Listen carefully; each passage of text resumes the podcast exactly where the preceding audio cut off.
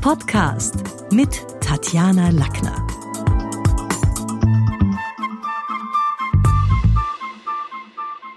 Mein heutiger Studiogast wirkte schon in mehr als 50 Hörspielen und in über 150 Film- und Fernsehproduktionen mit. Freuen Sie sich mit mir auf Erwin Steinhauer. Hallihallo, ich freue mich aufs Gespräch. Schön, dass du da bist, Erwin. Dein Buch Aufgedeckt, Trinkgenuss und Tafelfreuden erinnert mich an eine 20-teilige Serie, die ich für die Hörer damals von Radio Niederösterreich gestaltet habe. Auch bei euch erfährt man kulturelle Hintergründe zu Speisen und Gararten. Kannst du unseren Podcast-Hörern mal ein bisschen zusammenfassen, worum es im Buch geht? Ja, in aufgedeckt, wie schon das wunderbare Cover, das uns der Gerhard Haderer gezeichnet hat, äh, ersichtlich ist, sieht man die beiden Superdetektive Sherlock Holmes und äh, Dr. John Watson, die einen Österreicher äh, beobachten, der vor einer Stötzen sitzt. Und das Bekannte daran ist, das war mein Wunsch, dass der Österreicher eine Sau im Frack ist. Also die Sau frisst sie quasi mehr oder weniger selber. Worum geht es? Es geht äh, ums, um eine der wichtigsten Sachen in unserem Leben. Es geht ums Essen. Und wir versuchen, ähm, genau unter die Lupe zu nehmen, was ist eigentlich ein Fleischtiger, was ist ein Vegetarier, was sind Menschen, die vegan leben, woher kommen Bezeichnungen wie Filet Wellington, Chateaubriand, Pfirsich Melba, das hat ja alles wirkliche Hintergründe. Und dann fragen wir uns auch ganz profan, was ist ein Kafka? Was ist ein Kafka? Eine Wurst in, in, in Linz. Okay, eine was spezielle? Zubereitungsart. Oder eine Bosner in Salzburg. Wie, wie schaut's mit den Traditionen der Würstelstände aus und so weiter? Also Hast du jetzt auch selber ein Lieblingsgericht, dessen Rezept Einzug in das Buch irgendwie gefunden hat? Oder, oder gibt es sowas wie ein Lieblingsrezept? Es gibt viele Lieblingsrezepte. Das letzte habe ich von meinem vegan lebenden Sohn bekommen, der mir beigebracht hat, mehr mit dem Backrohr zu kochen. Äh, Gemüse zum Beispiel ins Backrohr zu legen bei 180 Grad 20 Minuten. Er ist Veganer oder der er ist, der lebt Vegetarier? vegan seit drei Monaten. Was gibt's bei dem zu Weihnachten? Naja, da kocht er für seine Frau äh, selber irgendwelche Tofu-Geschichten und ich muss für die Kinder, also im letzten war es noch so, für die Enkelkinder normal äh, äh, fleischlich kochen, weil die essen so gern Händel. Äh, aber mein Lieblingsgericht in dem Buch, weil du gefragt hast, ist, was ich mir selber oft mache, ist Risotto alla Rossini, also, also mit Champignons und so. Das habe ich sehr, sehr gern. Aber das dauert eine Weile, du. Also, Ja, man's ich bin ja Pensionist, ich habe ja Zeit. Ah, Schau, so komm, ich habe ja keinen Stress. Also du bist nicht nur ein guter Koch, ein braver Esser und ausgezeichneter Schauspieler, sondern auch ein sehr politischer Mensch.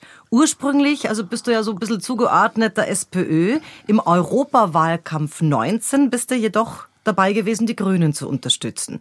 Wie geht's dir mit der neuen Regierung im Vergleich zur alten? Was, was ist da so, was sind deine Auguren? Das grundsätzliche Wort heißt enttäuscht. Denn es ist ja doch so, ähm, dass viele, viele, sage ich mal, FPÖ-Wähler und in unserem Lande vor Ibiza hat es ja sehr viele gegeben, die sind nicht enttäuscht, weil die sind ja mit ihrer rechtsnationalen oder rechtspopulistischen Regierung durch den Kurz wunderbar vertreten.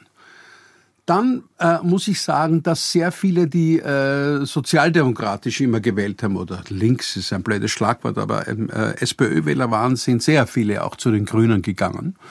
Und die äh, Leute, die in den Grünen die neuen Roten gesehen haben, sind natürlich schon sehr enttäuscht, dass sich äh, die Grünen so, so ähm, eher dezent in den Regierungsverhandlungen durchsetzen konnten. Also das enttäuscht kann ich ja nur sein, wenn ich was erwartet habe. Was Ja. habe ich mal jetzt von einem kleineren erwartet, der 2017 gerade mal wieder ins Parlament gewählt wurde? Was war die Erwartungshaltung? Meine Erwartungshaltung war, dass der Kogler nicht so leicht bei allen Themen äh, nachgibt. Das war schon meine Erwartungshaltung. Auf der anderen Seite, wenn man sich das Wahlergebnis anschaut, ist es nicht weiter verwunderlich. Ja? So 14 zu 37 Genau. etc. Ist ganz klar. Aber trotzdem erhofft man sich, dass ein bisschen mehr Widerstand geleistet wird und dass man ja auch äh, vielleicht auch die Karte spielen kann, na dann machen wir es halt nicht.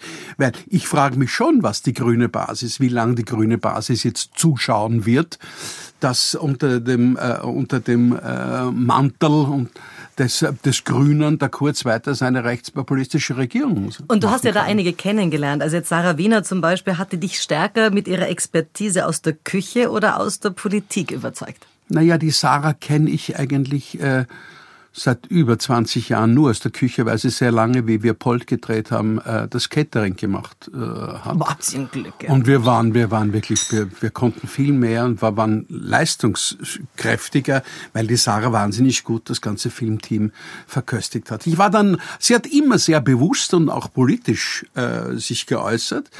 Dass sie dann sich offen für die Grünen deklariert, hat mich verwundert. Es ist auch in unseren, in den Schauspielerkreisen schnell herumgegangen. Die Sarah Wiener bei den hast du schon gehört. Und ich habe ja auch dann geschrieben und wir waren in Kontakt. Aber im Grunde genommen war ich eigentlich, hat mich ihr Engagement bei den Grünen nicht sehr überrascht. Aber du hättest sie eher bei den Roten gewähnt, Ich oder? hätte sie eher lieber bei mir ja. in der Küche, weil sie kocht gut. also gut. Du bist selber dreifacher Vater und hast auch im Privatleben vieles völlig anders angelegt. Die beiden großen Kinder sind, glaube ich, habe ich gelesen, nach der Trennung von deiner ersten Frau mit 12 und 13 zu dir gezogen. Das ist sehr selten. Und dein Jüngster, der Stanislaus, hat ja schon, also irgendwo in einem Interview habe ich gelesen, schon vor Jahren, äh, Rosen gestreut und gemeint, dass du der coolste Papa bist, der sehr gechillt war immer, was schlechte Noten anging. Jetzt, wie siehst du das Vatersein heute, wo ja die Patchwork-Family zur Norm geworden ist und immer die Ausnahme darstellt? Wie, wie, wie, wie ist das so für dich jetzt im, im Nachhall? Naja, äh, ich bin ja doch in, in einer Phase, wo man eigentlich nur mehr ans Loslassen denkt, ja. Also der letzte, der Stanislaus, ist jetzt äh, 20 geworden vor ein paar Tagen. Und das ist schon ein, ein Schnitt, weil er ist gerade beim Bundesheer und äh, wird dann bald ähm, nicht auf beim Zivildienst oder sozialen Jahr. Das wollte er nicht. Aber auch mein großer Sohn, der Matthias, wollte auch nicht zum Ziel. Die wollten, die wollen alle die sportliche Herausforderung. Die wollen das, die Horrorgeschichten, die ich ihnen vom Hörensagen übers Bundesheer erzählt habe, die wollen die alle hautnah erleben. Außerdem war ich mit meinem großen Sohn äh, auf den Golanhöhen zwei Jahre lang äh, für die Andorf Truppenbetreuer in Syrien. Also vor dem Krieg war das noch. Und äh, das war irgendwas Spannendes für die Kinder. Jetzt ist er froh, der Stanislaus, dass es vorbei ist. Er war Kraftfahrer und freut sich äh, auf das Leben eigentlich. Und ich glaube, der wird äh, sehr bald hinaus in die Welt und ähm, man muss loslassen können, das ist schon. Aber wichtig. das tun wir doch nicht. Ich meine, du bist Opa, ich bin Oma. Das Loslassen ist ja schon mal bei den Enkelkindern nicht dran zu denken. Also auch wenn wir es bei den Kindern irgendwie hinkriegen, dann sind wir ja doch wieder sehr gebunden. Es bleibt dann nichts anderes über. Was willst du einem 20-Jährigen sagen? Du kannst ihn maximal versuchen zu beraten. Aber du kannst dir überhaupt nichts mehr bewirken. Wenn er sagt, ich mache das so, wie ich es will, musst du dich daran gewöhnen. Das ist ein, ein, ein Mensch, der dir auf Augenhöhe sagt, was er machen will.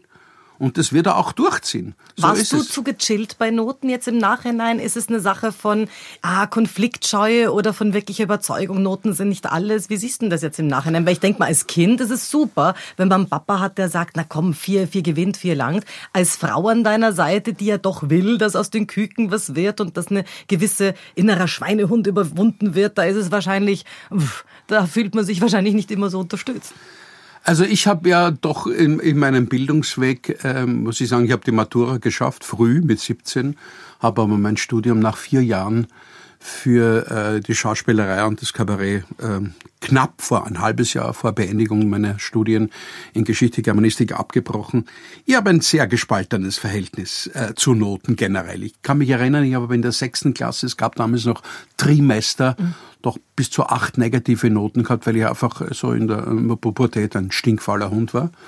Und das hat mich schon ein bisschen ähm, gechillt in meinem, in, in mein, äh, im Feeling, weil ich wusste, meine Kinder werden auch so ähnlich sein wie ich. Ich habe immer nur gesagt, Kinder, das Wichtigste ist, ihr habt keinen Notenstress, durchkommen. Genügend heißt genügend. Mehr will ich gar nicht. Warst Vielleicht du wirklich als Kind gechillt oder warst du nicht auch belastet? Weil ich denke mal, wenn man schlechte Noten hat, und ich kenne das ja ganz gut selber. Ach, vier ist doch keine schlechte Noten. Ich habe auch mit 17 maturiert, also das ist schon gegangen, aber ich fand schon immer eine Qualifikationsprüfung nach der anderen. Ich fand das schon immer eine Belastung auch, wo ich mir denke, nein, die anderen haben schon Ferien, ich kann da jetzt immer noch irgendwie oder schon Ferienende oder, oder Schulende und ich kann da immer noch büffeln. Ja, aber ich habe dafür unter, während des Schuljahres auch eine schöne Zeit gehabt und habe nicht immer dauernd so büffeln müssen. Also ich war, ich muss aber ganz ehrlich sagen, ich meine, zwischen, zwischen meinen großen Kindern Iris und Matthias und dem Stani sind ja 20 Jahre. Ich war bei meinen großen Kindern sicherlich strenger und nicht so entspannt, wie mich der, der Stani erlebt hat. Aber der Stani hat sowieso zu Hause eine, eine strenge Mutter gehabt, daher braucht er nicht einen Vater, der ihm auch noch am Knack sitzt. Ich habe noch weitere Ähnlichkeiten gefunden. Also beide haben wir eines unserer Bücher beim gleichen Verlag publiziert. Der Residenzverlag hatte sowohl Glück, damals mit meiner Redediät, aber auch kräftig verdient an deinem Sissy Stone und Sonnenkönig. Jetzt sagst du gerade, du hast Geschichte und Germanistik studiert. Kommt dir das heute noch beim Schreiben zugute? Also ist das was, wo da noch was da ist, wo es noch immer eine Affinität gibt? Mehr Bildung und mehr Ausbildung hilft natürlich auch beim Schreiben, es gibt wenig Kinder, die nur mit der Volksschule, äh, mit der Volksschulbildung ein Buch schreiben. Nach Hauptschulbildung gibt es schon mehr, die Bücher schreiben. Matura ist auch kein Garant, dass du schreiben kannst und auch kein Studium. Aber es erleichtert insofern, als du zum Beispiel bei, bei einem Buch wie Aufgedeckt, wo doch sehr viel recherchiert werden musste, äh, die Technik des wissenschaftlichen Arbeits hilft dir schon. Was dir generell nicht hilft, es erspart dir nicht die Idee, den Einfall. Es hilft dir auch nicht, dass du deine, deinen eigenen Stil findest beim Schreiben. Du musst erstens einmal viel lesen, dann kannst du vielleicht daran denken, auch schreiben zu können. Aber wer nicht liest, kann nicht schreiben.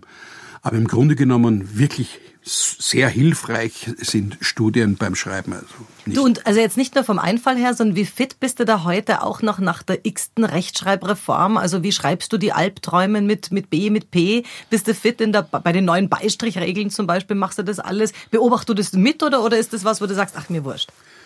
Bei den Beistrichen bin ich ein bisschen ähm, ungechillt, weil äh, wenn man richtig spricht, mit richtig Pausen, ergeben sich die Beistriche automatisch. Das habe ich ganz gern. Auch bei, äh, ich, du wirst dich wundern, aber auch bei SMS und in WhatsApp verwende ich Beistriche. Ich mag nicht das Durchgehende ähm, in, in, in einer Wurst zu du, Ich bin sogar ein Strichpunkt-Junkie. Also ich finde auch das ein wichtiges Satzzeichen. Ja, das, ist, also. das ist so. Aber, aber sonst äh, ist mir die, die Rechtschreibung, das sind ja auch, ist ja auch Moden ist es unterworfen, ist mir das mehr oder weniger wurscht. ich schreibe so, wie ich es gelernt habe und wem es nicht passt, soll mich ausbessern. Also jetzt sag einmal, Thunfisch mit Haar oder nicht? Mit Haar, natürlich. also doch noch die alte Ich bin ein Fisch, der tut. genau. Was soll ich tun, Fisch, sagte die Wurst. Ja, genau.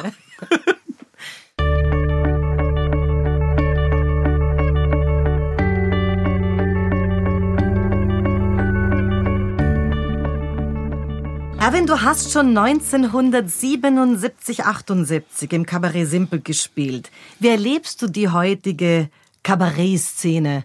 Also, oder sollte ich sagen, Kabarett mittlerweile. Da gibt's die prolligen Deutschen, die riesige Hallen füllen. Ich denke da jetzt an, an Mario Barth oder Cindy aus Marzahn. Dann gibt's die Deutsch-Türken-Comedy, also die Abendprogramm Samstag ist voll davon, von Kaya Jana über Kosa bis Bülent. Und bei uns natürlich auch hunderte Kleinkünstler mit mehr oder weniger gutem Programmschmäh.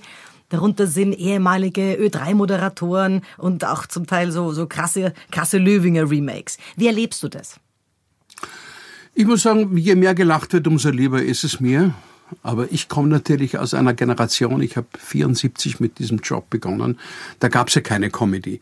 Und für mich war der Begriff Kabarettist eher ähm, ein Markenzeichen und ein Qualitätssignum, ja. Ähm, das kann man heute schwer finden, weil die Art sich auch verändert hat, Kabarett zu machen. Aber dennoch äh, unterscheide ich auch, ich schaue äh, hin und wieder doch in die, in die Comedy-Sachen hinein. Mit einem Großteil kann ich nichts anfangen, aber ich habe meine Lieblinge. Also die Leute, die ganz klar eine politische Haltung haben und die auch mutig genug sind, sie zu zeigen, wie zum Beispiel der Nur, das lebe ich wahnsinnig. Also dem kann ich wirklich zuhören, auch wenn man manchmal politisch nicht einer Meinung ist. Es ist ja auch wunderbar, kann man sich an ihm reiben. Es ist ja gut. Äh, aber sonst habe ich mit dem mit mit mit den vielen ähm, Comedy-Leuten eigentlich nichts zu tun. Ist Kabarett ja. für dich Comedy oder oder ist beides heute bereits viel zu inflationär verwendet? So es gibt Kabarettisten, die sagen, bitte, ich bin sicher kein Comedian. Und es gibt, gibt, gibt Comedians, die sagen, nein, nein, also Kabarett. Aber irgendwie, es ist doch ein, der englische Begriff für ein Genre. Ja, aber für mich ist, äh, was ist dann Stand-up? Was äh, ist Stand-up einzuordnen Comedy, bei Comedy? Stand-up, com ja. Ja, aber es gibt sehr, sehr politische Stand-ups. Äh, und das geht mit mir schon wieder äh, in die, in die Kabarettrichtung. Es ist immer eine Frage der Haltung. Mache ich Witze nur äh, la pour la, ohne eine Haltung dahinter, dann ist es für mich eher Comedy. Und dann ist äh, das Niveau des Lachens ist natürlich dann schon eher tief. Je mehr ich Intellekt brauche, um zu verstehen, dann geht's mehr für mich in Richtung Kabarett. Aber wir haben bei uns sowas wie Dieter Nuhr äh, nicht. Jetzt ist die Frage, warum ist das politische Kabarett mit, ich denke mal nach Martin Flossmann wahrscheinlich ausgestorben, wo doch die Realvorlagen, die wären doch steil. Also ich muss dir sagen, ich habe zwei Jahre Martin Flossmann ge gehabt. Ich habe zwei Jahre im Simt gespielt. Das war so wie Karl Farkas nie politisch. Okay. Politisch waren Bronner Gewaltinger. Die sind direkt in die Innenpolitik, haben die eingegriffen und haben äh, darüber äh, äh Satire gemacht. Bei Martin äh, ging es, beim Horst, wie wir gesagt haben, ging es eigentlich nur um die Unterhaltung. Das war sehr, sehr erfolgreich. Und die Leute, die. Aber dann ist es ja noch länger schon ausgestorben. Wenn du sagst, nicht einmal mehr der, der Flossmann, sondern eigentlich davor. Also da sind wir jetzt wirklich ja schon in einer ganz anderen Dekade. Warum haben wir in Österreich kein politisches Kabarett? Na, oh ja, gibt's schon. Ich meine, wenn, wenn, du? na, Lukas, aus meiner Generation, der Lukas Resetaritz, macht doch wirklich ein Leben lang wirklich hochpolitisches, wunderbares Kabarett. Der Alfred Dorfer hat äh, von der nächsten Generation, ja. dann äh, Generation nach mir, macht bis heute. Dann hat der Dorfers Donnerstag im Fernsehen lange gemacht, wo ich auch ein paar Mal mitgearbeitet habe. Das war dann, schon politisch. Und jetzt nicht zu vergessen, die Staatskünstler ist politisches ja. Kabarett. Aber es also Maschek, halt, ganz bestimmt, ja. Ja, also es gibt das politische Kabarett gibt es. es Im ORF ist es nicht so sehr beliebt, darum müssen die Staatskünstler auch jetzt zu Puls 4 ausweichen, weil äh, der ORF halt zu stark äh, mit der Politik äh, verbandelt ist. Aber es nach wie vor politische Kabarett gibt's und ich bin auch froh, dass ich hin und wieder äh, da mitarbeiten darf. Außer Dieter Nur jetzt im Ausland, über welchen Kollegen, also welchen Kollegen schaust du gern bei der Arbeit zu, über wen kannst du herzlich lachen? Da, der allerliebste war mir, weil ich mit ihm wirklich, wirklich an die tausend Vorstellungen gespielt habe, Otto Schenk. Ich habe über den Otti so lachen können. Auch die privat? Lust, die, äh, auch privat. Ich habe die lustigste Zeit war, ich habe doch fast sieben Jahre mit ihm an die 350 Vorstellungen Othello darf nicht platzen gespielt in den Kammerspielen. Und da war sowohl die Pausen in den, äh, in den Garderobenräumlichkeiten, als auch dann die Vorstellung mit ihm, oder wenn ich Kabarett mit ihm, alles Walzer gespielt habe in den Kammerspielen, die lustigste Zeit meines Lebens. Ich habe über den Otti grenzenlos lachen können. Wirklich. Ich bin mit dem Untermieter groß geworden im Fernsehen, wo ich ihn zum ersten Mal gesehen habe. Und von der jüngeren Generation kann ich herzlich lachen über den, über den, über den Näher. Ja. Nicht? Und meine großen, wenn du jetzt fragst, ja, was waren deine Vorbilder? Mit Vorbilder, intellektuell hat mir immer wahnsinnig gut der Dieter Hildebrand gefallen. Also ich bin durch den Werner Schneider mit dem Dieter auch bekannt geworden. Der Dieter Hildebrand war ein, ein wunderbarer Kabarettist. Und natürlich hier im Lande war es der Helmut Qualtinger, der mich mit allem, was er jemals gemacht hat, immer sehr stark, auch wenn ich es nicht zugeben will, beeinflusst hat. Okay. Du, unter diesen nächsten Events im heurigen Theaterkalender findet sich Ihnen zuliebe, du als Oberkellner mit Perfektion, Herz und Hingabe und da hast du auch ein Ensemble, also ich glaube so, so eine musikalische Melange zwischen Wiener Lied und Jazz. Wo kann man dich denn da sehen? In den Wiener Kammerspielen haben wir noch im März ein Konzert. Dann ähm, haben wir ein paar Vorstellungen in Wien, auch unter anderem im Stadtsaal, in, äh, im Akzent. Und vor allem gehen wir aber mit Ihnen zur Liebe sein Programm, das sich äh, das Kletzmer-Musik mit Kletzmer Reloaded, Gojewiowski und Shevchenko, mein Freund Peter Rosmanit. Und du singst? Ich singe Leopoldi und Benatzky. Wir haben die, diese Lieder ja, vor, wir haben Leopoldi-Lieder schon vor sechs, sieben Jahren begonnen mit dem Programm Ich bin ein Durchschnittswiener, wo wir einfach ähm, die relativ einfach gestrickte Schlager- oder, oder Kabarettmusik von Leopoldi äh, einfach einen, äh, ein neues Kleid verpasst haben, nämlich Kletzmer. Und das hat so wunderbar funktioniert, dass wir gesagt haben, wir probieren das selber jetzt bei, Benatzky und auch das, äh, die Musiker waren ganz glücklich, weil die Benatzky-Kompositionen schwieriger zu bearbeiten und zu arrangieren sind als die, als die Leopoldi-Sachen. Aber die Texte sind einfach Wahnsinn. Es wird ja heute nicht mehr geschrieben. Ich muss das immer erzählen, wenn ich das noch darf die charmanteste Beschreibung von O-Beinen, deine Beine, ach Luise, die im sanften Rund sich biegen, nannt ich Romanbeine, scherzend, weißt du noch, weil am Anfang glaubt man immer, dass die zwei sich niemals kriegen, gegen Ende aber kriegen sie sich doch. Hast du so eine Beschreibung von O-Beinen schon, aber es gibt's heute nicht mehr in der Literatur. Und so gibt es sehr viele Beispiele, gerade bei Benatzke, der ja nicht nur komponiert, sondern auch äh, gedichtet hat, ähm, sehr viele Beispiele und das möchte ich einer neuen Generation irgendwie vermitteln und ich hoffe immer, dass mehr junge Leute in die Konzerte kommen. Erwin, was musst du heute noch tun? Also wenn du einen Auftritt hast, wie hältst du deine Stimme fit? Jetzt haben wir gerade Grippewelle, wir haben im Sommer die sommergekühlten Räume, wir haben die Winter geheizten, also immer trockene Luft. Machst du noch was konkret für die Stimme, wenn du einen Auftritt hast oder nicht? Äh, ich pass wahnsinnig auf. Also in der, in, ich bin ja Hypochonder, ich kriege alles gleich, was auf dem Beipackzettel steht. Daher passe ich wahnsinnig. Ich bin immer gut angezogen, ich habe immer was am Kopf, ich schütze den Hals, ich befeuchte mein Schlafzimmer, ich habe nie unter 40 Prozent Luftfeuchtigkeit. Und ähm, aber ich habe keine vor den Auftritten keine speziellen. Also Trainings. du machst keine sprechtechnischen Nein, Übungen oder keine. Ich gehe keine... raus und es funktioniert. Okay. Okay. Ja. Kannst dich noch an irgendwelche sprechtechnischen Aufwärmübungen erinnern aus deiner Schauspielerzeit? Weil da kriegt man ja eine ganze Menge irgendwie an, an Etüden, die man. Ja, aber ja, dadurch, dass ich den Beruf ja nie gelernt habe, kann ich dir das nicht sagen. Ich war ja nie in einer Schauspielschule. Ich habe wirklich äh, im Burgtheater eigentlich den Job gelernt, weil ich bin in der Gasse gestanden. Das ist wie hab, bei Oskar Werner. Und habe wunderbaren Kollegen von der Seite zugesehen und dann durfte ich plötzlich mit ihnen spielen. Und da lernst du eigentlich am meisten. Wenn du willst, übst du für dich selber Technik des Sprechens. Wir hatten damals auf der Uni im Germanistikstudio Technik des Sprechens und Technik der freien Rede. Martha Dangel hat die wunderbare Dame geheißen. Und äh, das war meine Basis eigentlich. Da hat man noch gelernt, die Städte und die Mädchen. Ja, da waren die genau. A's noch ganz, ganz verquiekt. Genau, ja.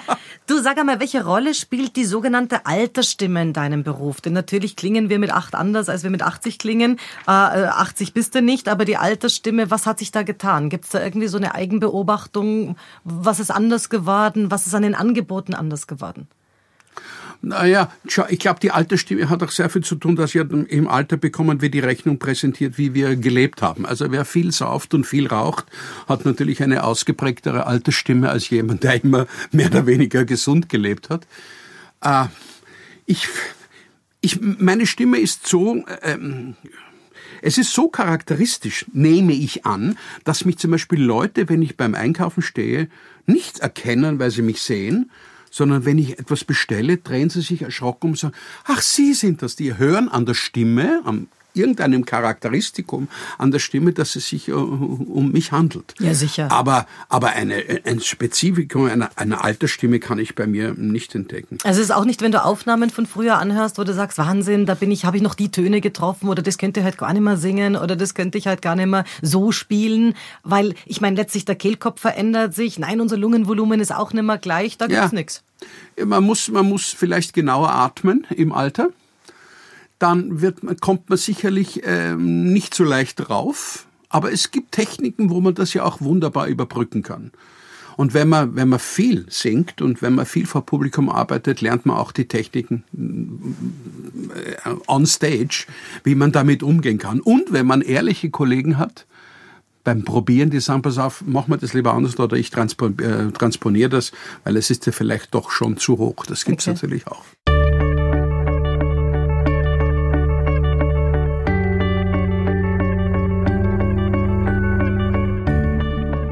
Obwohl du in einem Interview gesagt hast, wir verkaufen uns nicht als Paar, so tust du doch mit deinem Älteren, mit dem, mit dem Matthias Franz Stein im Stück Vatermord.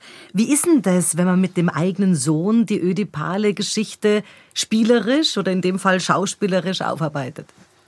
Es ist wahnsinnig beglückend, mit dem eigenen Kind auf Augenhöhe Theater spielen zu können. Das ist es es kann ja auch ganz peinlich werden. Es kann ja insofern, ich habe äh, das auch erlebt bei Kollegen am Burgtheater, wo ähm, Söhne oder Töchter des berühmten XY zum ersten Mal auf der Bühne standen und der Vater saß ziemlich nervös und in den Händen äh, verschwitzt in der Kantine und hat gefragt, wie ist er? Sag's mal, wie ist er? Wie ist er? Hat, hat er Talent und so? Und wir haben natürlich auch die Kollegen dann immer auch angelogen und haben gesagt, ja, ja, wird schon sein. Im Grunde genommen hat es dann auch Fälle gegeben, wo es nicht so toll war, ja. Wenn es aber dann funktioniert, und ich habe von meinem, ich, hab, ich kann mich erinnern, mein Sohn war in der Schauspielschule Kraus, und wie ich die, zu der ersten Aufführung in dieser Schule gekommen bin, war ich nervöser als er. Aber mein großer Sohn, der Matthias, hat sich auch ähm, nie zu stark an mir orientiert, hat nicht mich gefragt, zum Beispiel in der Rollenauswahl etc. Der ist zu meinen Freunden, zum Fritz Kadel oder zum Rupert Henning gegangen und hat sich eher an meine Freunde gewandt als an mich, dass er nicht in die Gefahr kommt, äh, zu nah an mich heranzurücken. Aber es ist doch eigentlich nicht auf Augenhöhe, Erwin, denn, denn er hat's gelernt, du nicht. Du bist der Star gewesen schon zu einer Zeit, er noch nicht. Das ist doch eine völlige Dysbalance und dann noch dazu eine andere Generation. Also wie, wie? Ich spreche rein von der Qualität. Ich kann mit meinem Sohn auf Augenhöhe spielen.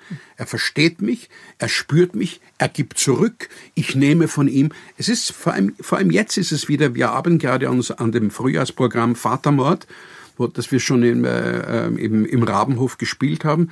Das ist ein beglückendes Gefühl. Noch dazu hat mein, mein Sohn, der Matthias, ja den großen Vorteil, dass er viel mehr schreibt als ich. Der mhm. Matthias schreibt. Und, und ähm, der hat, dadurch eröffnet sich für ihn ein viel größeres Spektrum. Als und ihr habt nie gestritten, also trotzdem na, ihr da auch Natürlich. na, selbstverständlich. Ich bin kein Harmoniker. Ich bin, ich bin, ich bin, ich bin, ich bin ein Heferl. Ich, und mein Sohn hat das auch teilweise von mir, fliegen die Fetzen, ist ganz klar. Aber aus der Disharmonie entsteht ja auch, aus der Dissonanz Was ist es dann, entsteht auch Wie es angelegt ist, wie es er versteht, wo man sagt, okay, nein, du spielst mich dann die Wand. Was, was ist dann meistens so der Kern, wo man sagt... Der ah, Kern ist zum Beispiel, der Vorwurf meines Sohnes bei Vatermord war immer, wenn ich bestimmte Sätze gespielt habe, dass er sagt, das ist jetzt nicht gespielt, das hast du jetzt privat gesagt, du meinst das wirklich. Sage, lieber Freund, das ist unser Geschäft. Damit halten wir die Spannung, wenn die Leute nicht wissen, was stimmt, was ist privat, was ist gespielt. Und wenn es bei dir schon Unsicherheit erzeugt, dann habe ich den Punkt getroffen. Oh Gott, das heißt also dieses das kindliche Ohr hat da gesagt, okay, da Du meinst das, das so, wie es das, das sagst. Das kenne ich schon. Ja, ja, genau. Natürlich. Okay. Du, ähm, an der Schule des Sprechens hast du schon einige Male in der Prüfungskommission in unserer Diplom-Sprecherausbildung mitgewirkt. Wie wichtig sind jetzt Stimme und Sprache nicht nur für den Beruf, sondern ja wahrscheinlich auch für den, für den Alltag, fürs Leben? Ich finde, es wird viel zu wenig darauf geachtet, ähm, genau und richtig zu sprechen. Ich glaube, es hat, es hat sich auch total ähm, es, äh, es ist ein, ein totaler Schlendrian eingekehrt. Es, ist ja auch am Burgtheater mehr oder weniger, ich gehe doch viel ins Theater, aber es werden viel mehr Dialekte gesprochen, was mich jetzt nicht stört.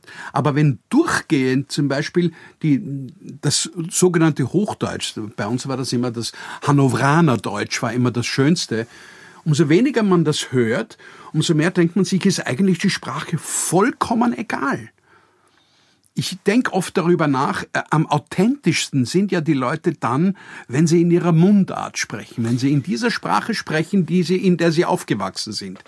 Aber trotzdem entbindet mich das nicht an meiner Sprache, an der Technik des Sprechens zu arbeiten. Ja, vor allen Dingen ist ja authentisch, heißt ja nicht immer authentisch gut. Es gibt ja auch authentisch schlecht. Also wir lassen ja heute auch die Zähne unserer Kinder, wenn sie schief stehen, nicht einfach so stehen, was authentischer wäre, im Sinne von natürlicher, sondern wir kümmern uns um eine Zahnspange. Also optimieren Dank, ja. muss erlaubt sein. Ja, absolut, ja? absolut, absolut. Weil sonst wäre der Obdachlose im Stadtpark, der heute nicht geduscht und nicht äh, geschminkt und Zähne geputzt ist, ja authentischer, weil natürlicher als wir beide. Aber das ist ja nicht, nicht nicht der Punkt. Also ich ja, auch. Es geht um eine Glaubhaftigkeit und die Glaubhaftigkeit ist ja, wenn ich die Zähne reguliere, äh, ist er nicht wirklich viel, viel größer, als wenn er, wenn er, wenn, aber der Sprachfehler wieder, der hindert mich daran, an der Glaubhaftigkeit zu zweifeln. Verstehst du, wenn jemand das ist so ein starkes Mittel, eine Sprechbehinderung, wie zum Beispiel diese Arten von, äh, hört man immer weniger, das Zuzeln, das gibt's nicht mehr. Es gibt auch weniger dieses, was, was in unserer Jugend noch gegeben hat. Das hat, da hat sich schon viel, viel getan. Es hat sich schon verbessert. Aber trotzdem hat das, das Bühnendeutsch oder das gehobene Durchschnittsdeutsch äh, weniger, äh, weniger Bedeutung, als es damals in unserer Jugend war. Das glaube ich schon. Man hört Ja, ja. weniger Leute, denen ich gerne zuhöre. Das ist leider. Zum Beispiel, du hast eine wunderbare Sprache, wenn ich dir das, wenn ich dir das sagen darf. Ich, ich glaube, das ist auch die Frage der Generationen, denn bis zu den 70er Jahren galt ja schon, das Lernziel war Hochdeutsch in der Schule, weil man gesagt hat, es ist wichtig, dass die Kinder einfach die Möglichkeit haben. Dann hat man gemerkt, ist jetzt wurscht, jeder soll reden, wie er will. Und, und es ist wahrscheinlich schon so ähnlich wie auch in der Schweiz, in Österreich. Wir müssen heute alle zweisprachig sein. Das, was die in ihren Kantonen reden, was wir nie verstehen werden können und das, was sie dann aber für SFR, für Schweizer Hochdeutsch halten. Äh, Also das heißt, wir müssen, der soll ruhig sein für seinen Lokalkolorit und die fünf Kilometer rundherum, das können. Aber wenn es auf der Bühne ist und Bühnenhochdeutsch oder auch die gebundene Mediensprache, dann wäre es halt ganz super, wenn man das da nicht hört. Ja, aber weißt du, was mich oft stört, ist, wenn Kollegen äh, in Deutschland spielen und dann versuchen, äh, den deutschen Dialekt zu nachzumachen. Ja, ja. wo du dann plötzlich überhaupt nicht mehr hörst, wo kommt jemand her. Ich habe das schon gerne, ich habe ein sehr musikalisches Ohr, ich erkenne am Hochdeutsch meistens, wo jemand herkommt. Ich erkenne auch, wenn es Kollegen gibt, die dann ganz einfach was nachmachen, weil sie denken, sie können dadurch in Deutschland mehr, äh, äh, besser zu Jobs kommen. Und das habe ich nicht gern. Also Pifkonisieren mag Nein, niemand. machen aber das, viele. Ja, das machen viele, aber nur in die eine Richtung, weil das jetzt die Deutschen anfangen zu wienern, gibt's dann seltener. Das scheint ja, aber schwieriger zu meistens schlechter. Ja, schlechter, genau. Du 70, 70 ist ein großer Geburtstag. Was bedeutet dir Alter in Bezug auf die Lebensphasen, auf das, wo man sagt, da stehe ich heute woanders. Irgendwann ist man ja, also auch wenn wir alle ganz unterschiedlich sind, dann fallen uns trotzdem die Milchzähne nicht jenseits der 80 aus, sondern es gibt gewisse Phasen, wo man beißt, wo man kämpft, wo man loslässt, wo man sagt, jetzt lasse ich los, ich mache vielleicht nicht mehr überall mit. Was ist 70? Für mich ist das Alter äh, eigentlich, das am, am, am, an, an, auf der Geburtsurkunde steht, vollkommen belanglos. Mir ist das vollkommen egal. Ich merke ja am, äh, an meinem eigenen Körper, wie alt ich wirklich bin. Ich glaube, ich bin in manchen Bereichen älter als 70, in manchen Bereichen dann doch wieder jünger. Es ist ähm, eine Frage, was du aufgibst. Wenn ich kann heute, ich lebe heute nicht mehr so, wie ich mit 40 oder 50 gelebt habe. Es ist mehr Verantwortung dem Körper gegenüber. Und es ist der Wunsch, möglichst lange ähm, meinen Kindern, das ist für mich doch das Wichtigste im Leben, sind meine Kinder, weil das die beglückendste Aufgabe meines Lebens war, drei Kinder aufwachsen zu sehen und sie betreuen und jetzt nur mehr beraten zu können. Ich möchte einfach äh, möglichst lange hilfreich für die nächste Generation da sein. Beim, beim äh, Im Beruf ist es so, dass mir vieles äh, in weite Ferne gerückt ist. Also ich kann mir nicht mehr vorstellen, heute in einem Ensemble zu spielen und äh, in der Woche drei, viermal Vorstellung zu haben. Das möchte ich ehrlich gesagt nicht. Ich würde ganz gern hin und wieder drehen, aber das ist ja auch von, von so Freundesgruppierungen abhängig, wo ich, wo ich Wie viel Werbung sprichst du? Weil das wäre jetzt auch noch eine ich Sache. habe eine einzige, ich habe eine so quasi wie, wie ein, einen Solo-Vertrag bei Red Bull. Ich spreche seit vielen, vielen Jahren ähm, die, die Cartoons von Red Bull. Das heißt, du bist dort Exklusivstimme und darfst nichts anderes oder, oder wäre das schon ich was, wo mache nichts anderes. Okay. Ganz einfach. Es, es, ich, leider, mir geht ja alles sehr früh auf die Nerven. Was ist denn das? Ist das eine Rastlosigkeit? Ist das das Kinder-Ich? Ist das nicht die Bereitschaft, sich länger wo einzulassen? Was ist denn das? Es ist das Ist Gefühl, es dass ich eigentlich äh, meine Zeit nicht verplempern will. Und wenn es mir fad wird, denke ich schon dran, was ich als nächstes mache, wohin ich jetzt ge gehen muss. Mir wird ganz wahnsinnig früh fad. Das ist es. Bevor dir jetzt Fahrt wird, sag uns noch die nächsten Dinge, worauf du dich freust. Ich freue mich jetzt auf den Schnitt eines YouTube-Videos, weil das, das sollte ja doch nicht länger als fünf Minuten sein. Ich fahre jetzt in ein Studio und schaue mir den Rohschnitt an und hoffe, dass ich mit der Dame, die diesen Rohschnitt hergestellt hat, mich doch einigen kann, wie die Endfassung aussehen wird. Ja, aber worum geht's? Ihnen zuliebe. Ihnen Diese zuliebe, Sache das ist in den Kammerspielen genau. machen wir einen YouTube-Clip. Einen Trailer dafür. Einen Trailer, weil wir das auch für die Veranstalter brauchen. Weil heute ist es ja so, jeder fragt, was ist das? Es gibt auch viele, die nicht wissen, was man macht. Einen oder, Appetizer. Oder was es gibt nach wie vor, du wirst dich es gibt viele, die, was ist Kletzmer? Ich kenne, habe das noch nie gehört. Klingt noch am Brot, am Tja, Früchtebrot. Genau, sagt der liebe Freund, schau in, äh, klapp dein Tablet auf und schau auf YouTube, dann weißt du, was wir machen. Und dann hoffen wir vielleicht doch, dass wir ein paar Engagements bekommen.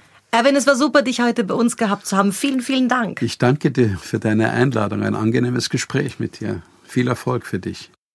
Das war's für heute. Besuchen Sie mich doch in der Schule des Sprechens in Wien. Auf Facebook, LinkedIn, Xing, unter sprechen.com oder auf meinem Blog sprechen.com/blog.